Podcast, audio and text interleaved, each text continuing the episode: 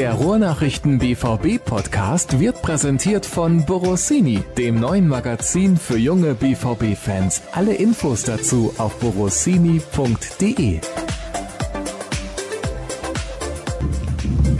Ihr hört es im Hintergrund vielleicht, es rauscht ein klein wenig.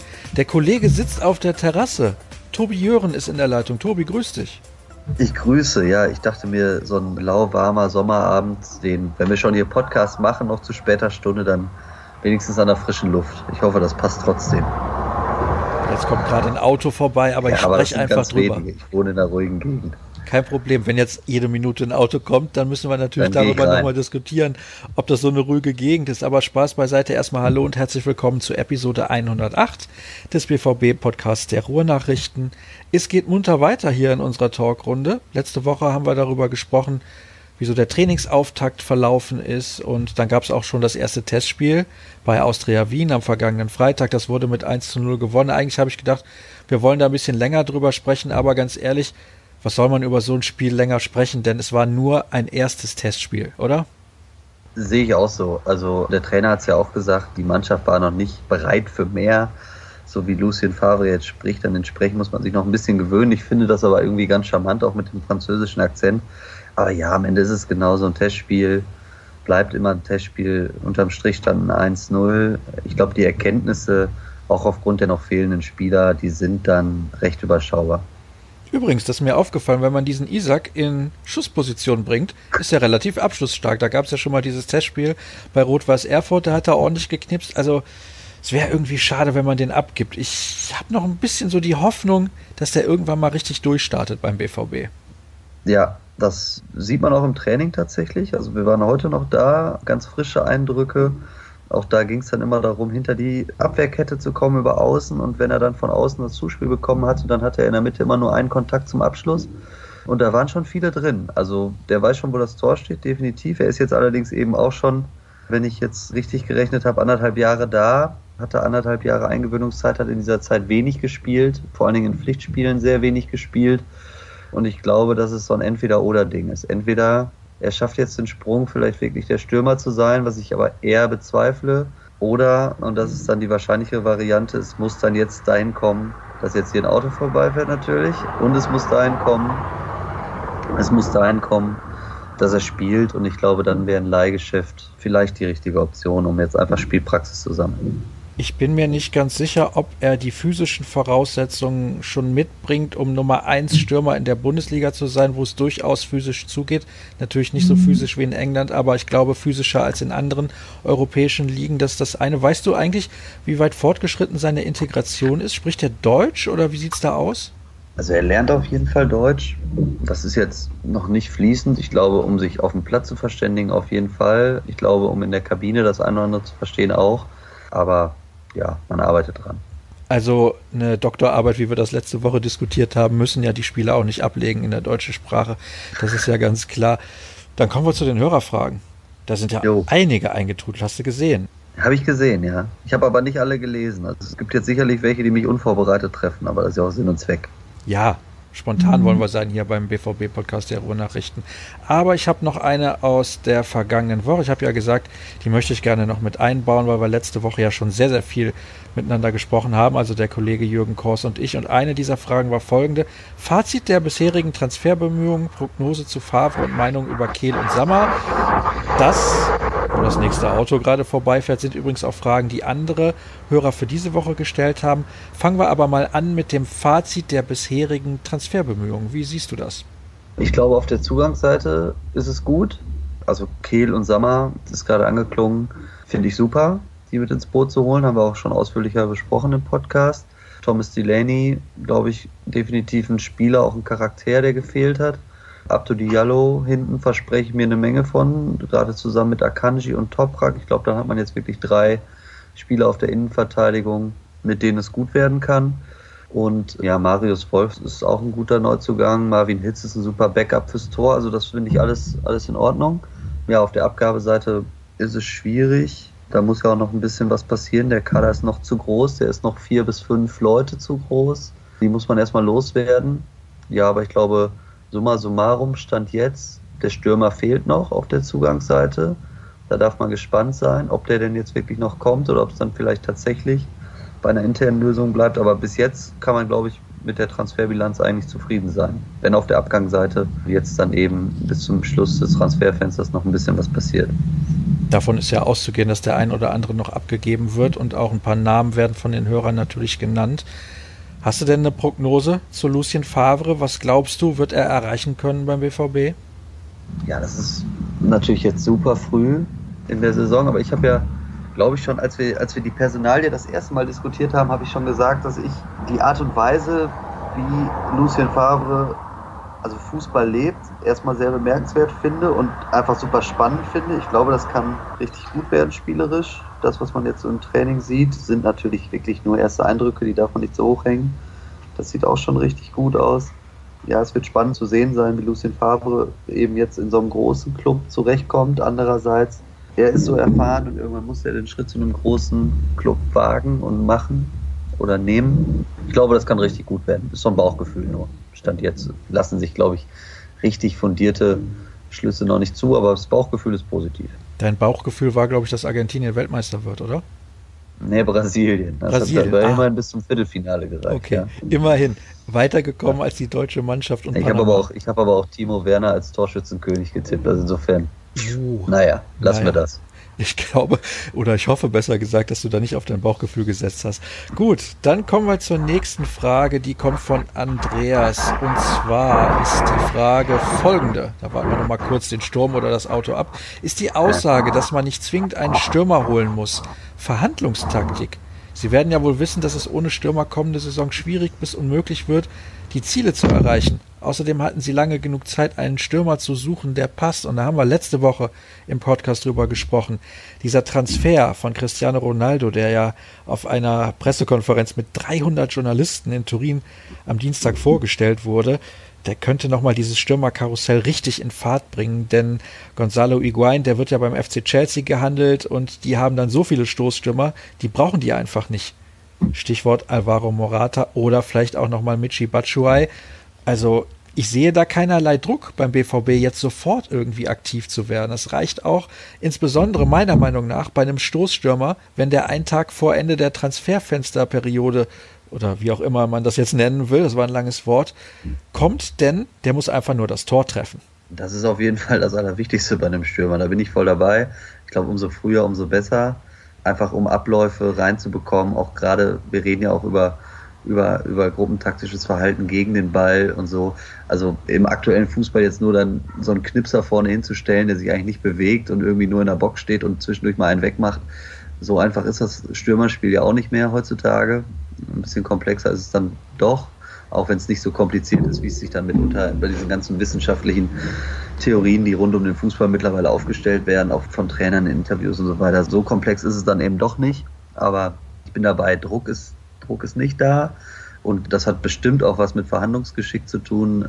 Ganz Europa weiß, dass der BVB noch einen Stürmer sucht und dann mal ein bisschen gegenzurudern und zu sagen, ja, vielleicht brauchen wir auch gar nicht unbedingt einen. Das ist sicherlich, sicherlich auch ein bisschen Kalkül. Und dann muss man mal gucken, was man macht. Also ich glaube, das Zitat, das man am wörtlichsten nehmen kann von Michael Zorg, ist das, dass er gesagt hat, wir machen keine verrückten Sachen und verpflichten jetzt nicht irgendeinen Stürmer nur um des Verpflichtens willen. Das hat er gesagt. Und ich glaube, das kann man auch für voll nehmen. Also man kann sowieso alles für voll nehmen, aber das ganz besonders. Und dann wird man schon genau gucken, was der Markt noch hergibt. Und, und da bin ich voll bei dir. Der Markt kommt jetzt erst so richtig in Bewegung. Dieser Cristiano Ronaldo-Deal wird sicherlich noch wieder was loslösen. Real Madrid wird noch was Verrücktes machen und dann machen noch andere wieder was Verrücktes. Und dann gibt es da mitunter plötzlich vielleicht eine relativ namhafte Option, die dann plötzlich günstiger ist, als es jetzt zumindest wäre. Schauen wir mal, ist spannend. Auf jeden Fall ist das spannend und interessant und auch die Verkehrslage in der ruhigen Zone, in der du ist wohnst. Irre. Ist ja. irre, aber das ist hundertprozentig der Vorführeffekt. Also ich penne jede Nacht mit Fenster offen und die, jetzt fliegt auch noch, jetzt fliegt noch ein Flieger hier ja, ist ja unglaublich. Aber das ist, also wenn es jetzt gleich zu nervig wird, dann gehe ich rein. Aber ich dachte, ich könnte an der frischen Luft sitzen. Nein, das ist in Ordnung. Es ist authentisch, das habe ich ja vor der Aufnahme gesagt. Ich habe da kein Problem. Ich glaube, die Hörer haben damit auch kein Problem. Aber wohnst du eigentlich da direkt am Flughafen? Ist ja sensationell. Und direkt am FMO an der Autobahn. Ja, das ist ja quasi wie Flughafen, nur ohne Turbinen. Gut, dann kommen wir zur nächsten Frage. Ist Guerrero wirklich ein Verkaufskandidat? Er ist einer der besten Fußballer im BVB-Team. Ein Verkauf wäre doch absolut unverständlich, vor allem wenn man sieht, wer da noch alles im Kader ist, beispielsweise Schürle und Schein. Also Schein ist auch ein guter Fußballer und generell, wenn er fit ist, dauerhaft, aber das ist selten der Fall, ist Schürle ja auch kein schlechter Fußballer, aber ich glaube, es geht da um das Gesamtpaket und auch das, was er aktuell zu leisten imstande ist. Also, möchte man Guerrero loswerden oder nicht? Ich fände es schade, aber es gab da ja diese Diskussionen rund um seine Einstellung. Genau, kann ich auch kurz machen. Ich glaube, man möchte ihn nicht loswerden. Man möchte ihn eigentlich gerne noch ein Jahr sehen, gerade jetzt auch unter Lucien Favre mit seiner Spielidee. Ich denke, dass es eine Frage des Geldes ist. Also wenn jetzt wirklich ein Club käme, sei es Paris oder sei es irgendwer anders, und sagt hier 30 Millionen für Rafael Guerrero, dann würde man, glaube ich, nach den Erfahrungen der letzten Saison, wie man so salopp immer sagt, einen Stempel draufkleben oder eine Briefmarke draufkleben und weg. Kommt das Angebot nicht, ist man, glaube ich, selber zu neugierig, um zu gucken, wie es diese Saison funktioniert. Da bin ich auch sehr, sehr gespannt. Und er spricht da nun auch fließend Französisch, also Rafael Guerrero, Lucien Favre sowieso, aber Rafael Guerrero Nur, ist ja, ich, ja, ich ne? glaube, ich hoffe, also er spricht mittlerweile auch ein bisschen Deutsch. Spricht er nicht, also nicht so gut wie Französisch. Ja, ich wollte aber gerade sagen, ich hoffe, mittlerweile spricht er auch ein bisschen Deutsch. Ja, das ist, glaube ich, in einem überschaubaren Rahmen. Also das ist, glaube ich, bei Alexander Isak schon ein bisschen besser. Ja, Schwedisch ist ja auch dem Deutschen, glaube ich, näher als das Französische. Und dann, was haben wir denn hier noch? Ja, wer wird der Linksverteidiger in der kommenden Saison? Guerrero, da haben wir gerade drüber gesprochen. Oder doch wieder Schmelzer? Was glaubst du denn, wenn Guerrero bleibt, wer von beiden sich eher durchsetzen wird im System Favre? Weil da kommt es schon mehr auf Technik an, auf Präzision auch im Passspiel und da sehe ich eigentlich den Vorteil bei Rafael Guerrero. Ja, ist auf jeden Fall ein offener Kampf, offener Positionskampf. Und da werden dann tatsächlich die Eindrücke entscheiden. Rafael Guerrero hat noch WM-Urlaub. Schmelle ist seit Tag 1 mit dabei, kann sich da zeigen. Ich finde den Faktor Erfahrung nicht ganz unwichtig, auch gerade so vielleicht in der Rückwärtsbewegung. Da hat jeder Vorteile und, und Schwächen. Der feinere Fußballer sicherlich ist, ist Guerrero, da lehnt man sich nicht so weit aus dem Fenster wird spannend zu sehen sein und wird sicherlich auch ein bisschen mal vom Gegner abhängig sein. Dann kommen wir direkt zur nächsten Frage. Ist die Aussage, dass Rode und Schürle keine Anstalten machen zu wechseln, wirklich von Spieler- oder Beraterseite gefallen oder ist das nur ein Gerücht? Also gesagt, artikuliert hat es meines Wissens nach keiner öffentlich. Fakt ist, die Verträge, die beide Spieler haben, sind sehr gute und sehr teure Verträge.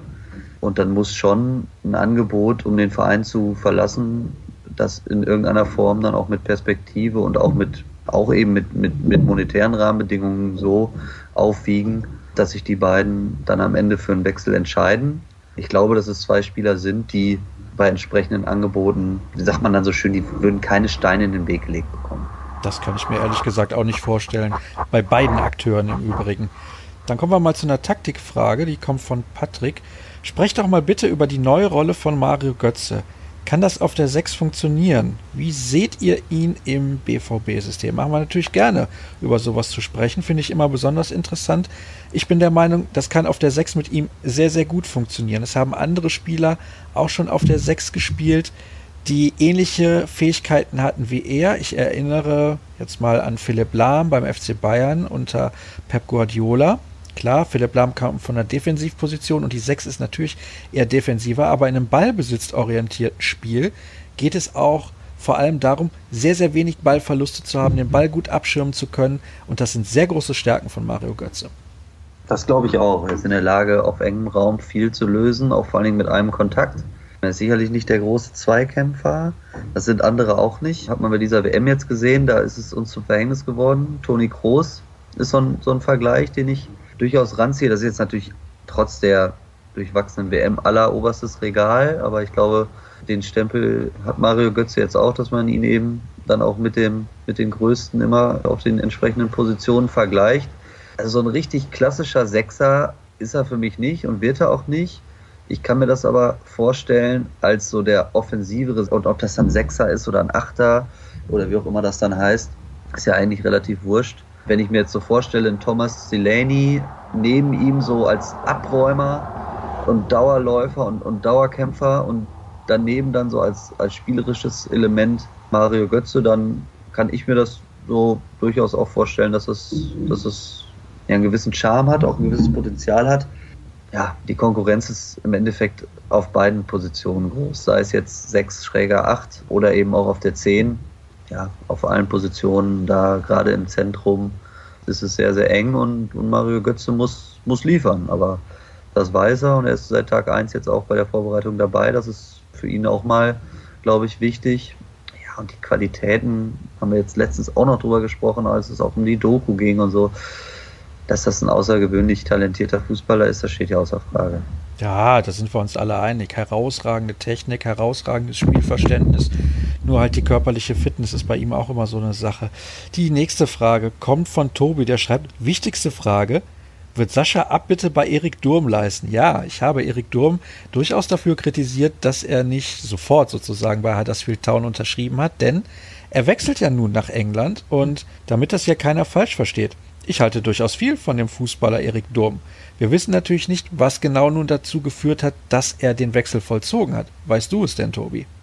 Ja, kam dann tatsächlich überraschend, irgendwie auch so am Rande des Testspiels letzten Freitag die Meldung, dass es jetzt doch klappt mit einem Wechsel. Ja, dass es da um finanzielle Gesichtspunkte ging, war ja relativ deutlich. Die Vereine waren eigentlich klar, also ging es irgendwie dann doch um das, was am Ende bei ihm auf dem Gehaltszettel steht. Und da scheint er zumindest jetzt so nachverhandelt worden zu sein, dass man sich geeinigt hat.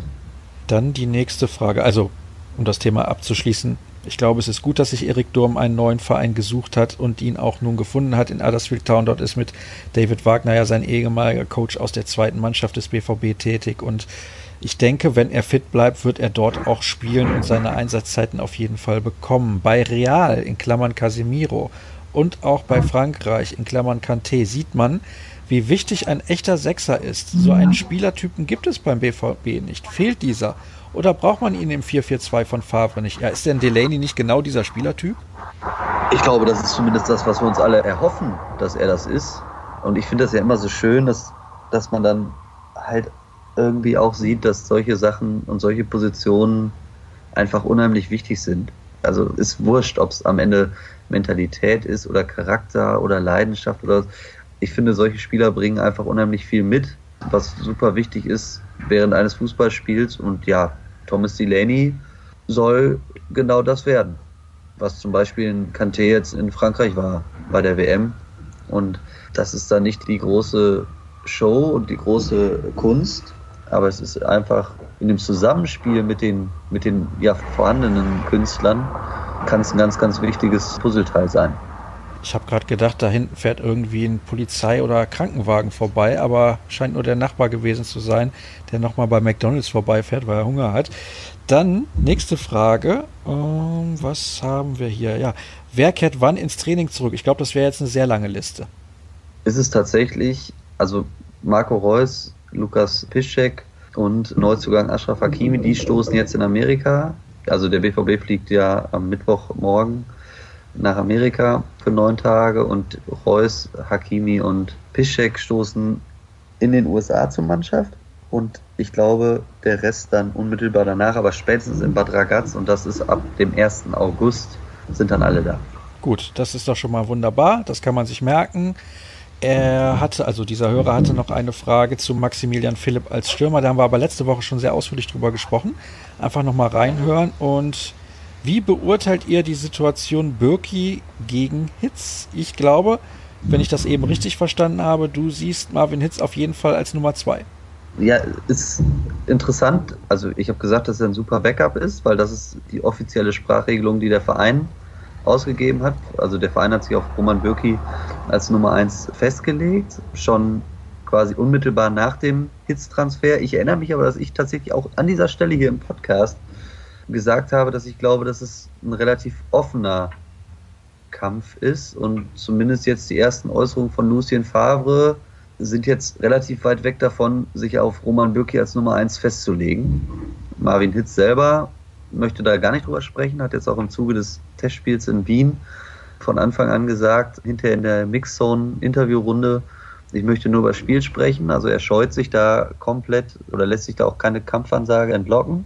Fakt ist aber, und das habe ich ja auch, glaube ich, damals schon gesagt, dass er eben auf die WM als dritter Torwart für die Schweiz verzichtet hat. Das heißt, er ist jetzt von Anfang an dabei. Roman Bürki bald noch im Urlaub. Die haben ja auch K.O.-Phase gespielt. Das heißt, es ist einer von den Spielern, die mit als letztes zum Team stoßen.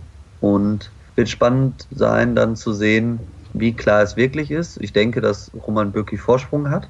Aber er darf sich auch nicht so viel erlauben, wie es dann mitunter in der vergangenen Saison war, wo er richtig, richtig gute Spiele hatte, aber eben auch Spiele dabei, wo mal die eine oder andere Beule drin war.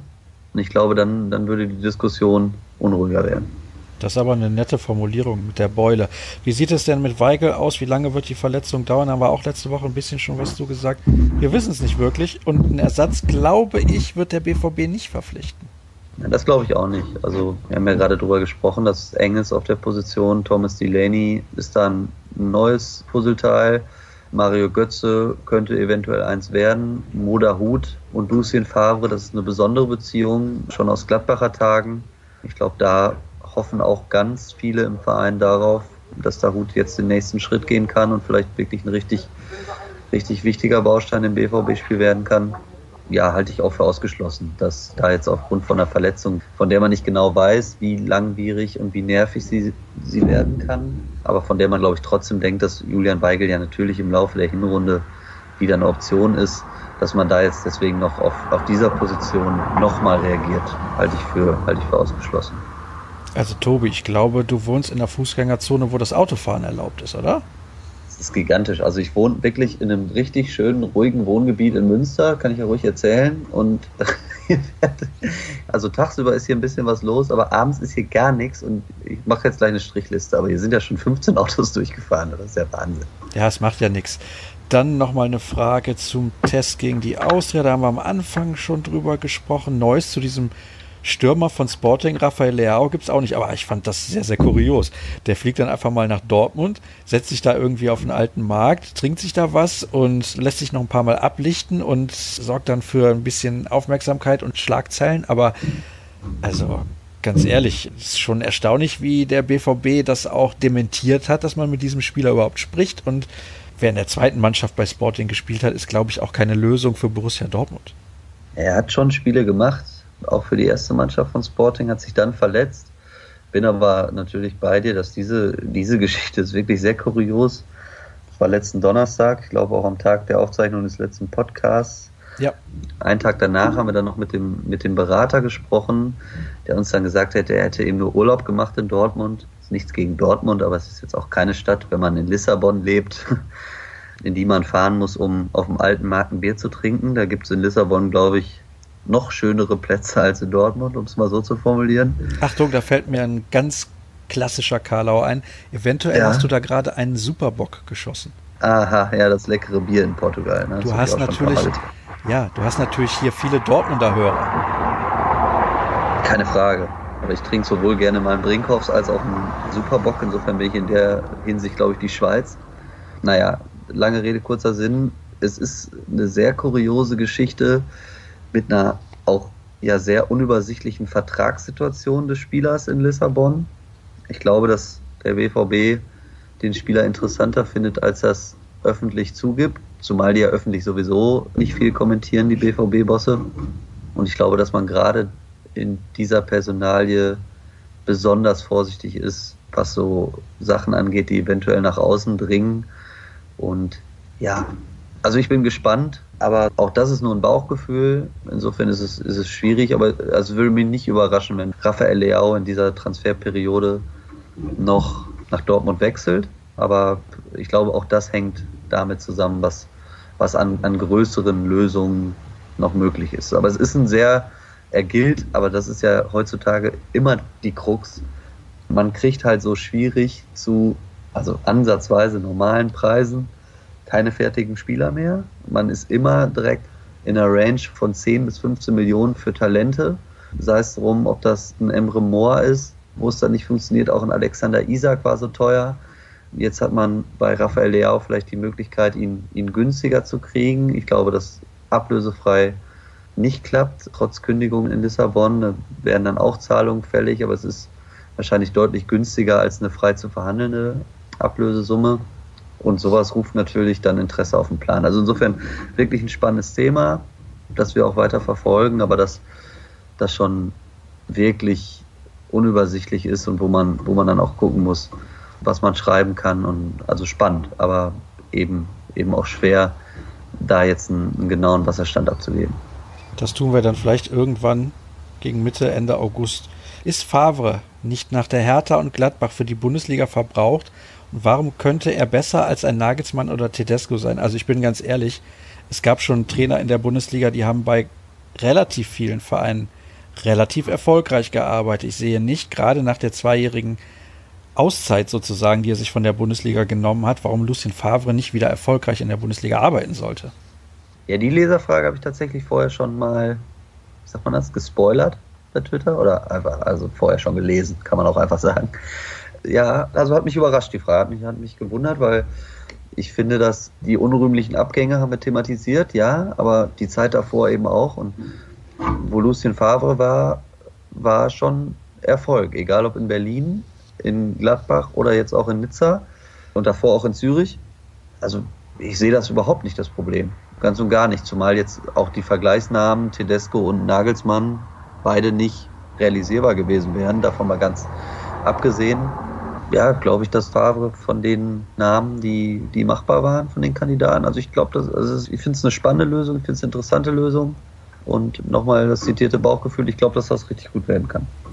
Also Tedesco muss auch erstmal beweisen, dass er ein zweites gutes Jahr in der Bundesliga hinlegen kann.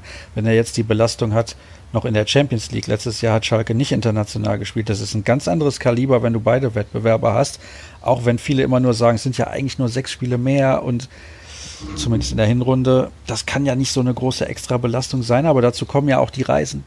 Dazu kommt die mentale Anspannung, die Vorfreude auch auf solche Spiele. Dann ist man eventuell in der Bundesliga nicht so fokussiert. Also da kommen ganz viele Sachen zusammen und das sorgt dann häufig dafür, dass Mannschaften, die länger nicht international gespielt haben oder überhaupt zum ersten Mal dann international spielen, national Probleme haben. Ich erinnere da in den letzten Jahren an Augsburg, an Freiburg, an den ersten FC Köln ganz aktuell. Also das kann immer zu einem großen Problem werden. Dann was sind die größten Herausforderungen, die sich Favre stellen muss?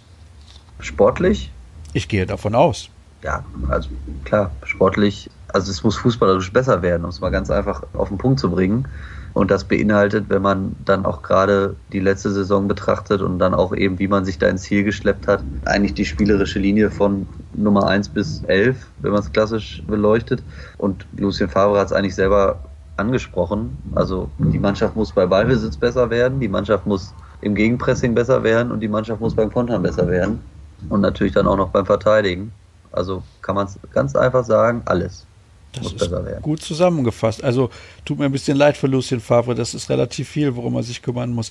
Ja, es ist viel Arbeit, ja. aber es ist natürlich auch die Möglichkeit anzusetzen. Also ich glaube, dass es, wenn man es positiv sehen will, dass es auch jetzt gerade vielleicht leichter ist, den BVB zu übernehmen, als es zum Beispiel im vergangenen Sommer war. Ich glaube, dass es schwierig war. Nach dem Pokalsieg, nach der ganzen Debatte um, um Thomas Tuchel und einer gespaltenen Mannschaft mit Spielern pro Tuchel, mit Spielern kontra Tuchel. Und das hat sich ja dann auch, auch durch die ganze Saison gezogen. Aber und deswegen hatte ich eben gefragt, ob es jetzt um sportlich geht. Ich glaube, der, der noch deutlich wichtigere Faktor ist, dass Lucien Favre es schaffen muss, eben wieder eine richtige Mannschaft zu formen, die, die geschlossen auftritt, die mit einer mit einer gesunden, ich nenne es mal Berufsauffassung aufs Spielfeld geht. Wenn man so auf die Metaebene heben wollen würde, dann müsste man jetzt mal über Werte sprechen. Und auch deswegen ist ja zum Beispiel ein Sebastian Kehl da, um näher in die Mannschaft zu rücken. Also Disziplin ist ein ganz, ganz wichtiger Faktor in und außerhalb der Kabine. Zusammenhalt, Leidenschaft und das hat man ja nun, wenn man jetzt mal die WM als, als Maßstab nimmt, wunderbar gesehen, was da möglich ist, glaube ich, mit mit gutem Teamgeist, mit Leidenschaft, wenn man sein Herz auf den Platz bringt. Seien es die Kroaten oder die Schweden, die für ihre Verhältnisse ja alle super Turniere gespielt haben. Oder was Mannschaften passieren kann, die eigentlich sehr talentiert sind, wenn sie es nicht machen. Und ich glaube, da ist unsere Nationalmannschaft mit das beste Beispiel. Ja, es gehört halt ein bisschen mehr dazu als nur begabte Fußballer, um am Ende als Fußballmannschaft erfolgreich zu sein. Und das ist ja fast vergleichbar mit dem, was dem BVB in der letzten Saison widerfahren ist mit dem, was, was der Nationalmannschaft in diesem Sommer passiert ist. Und ich glaube, da kann man eine Menge Lehren draus ziehen. Und das kann eine Menge Augen öffnen und dann kann das nächste Saison wieder richtig gut werden. Aber das ist die Grundvoraussetzung, dass die Werte beim BVB zurück in die Kabine kehren und dann auch entsprechend zurück auf den Platz. Helfen kann zum Beispiel ein guter Trainer bei der Nationalmannschaft und auch bei Borussia Dortmund. Borussia Dortmund hat, glaube ich, jetzt einen guten Trainer. Bei der Nationalmannschaft bin ich mir nicht so sicher. Dann habe ich noch etliche Fragen, aber ich nehme mal wieder ein paar mit in die kommende Woche und möchte mich auf folgende noch fokussieren. Diese hier finde ich sehr interessant. Geht ihr davon aus, dass Pulisic nächste Saison noch beim BVB spielt? Also ich glaube, gemeint ist die Saison 2019, 2020. Oder diese. Also die Frage haben wir ihm heute gestellt. Er kam nach dem Training zu uns in die Journalistenrunde, um ein paar Fragen zu beantworten. Ging natürlich viel um Amerika. Kam aber auch die Frage nach seiner Zukunft. Gibt ja immer mal wieder Wechselgerüchte dass da auch gerade englische zahlungskräftige Clubs durchaus Interesse hegen, Pulisic zu verpflichten. Er antwortet da ganz routiniert drauf und sagt, dass er sich nur auf Borussia Dortmund fokussiert und dass er sich jetzt erstmal auf die Amerika-Reise freut. Und ich glaube persönlich, dass ihm mindestens ein Jahr in Dortmund auch noch gut tun würde.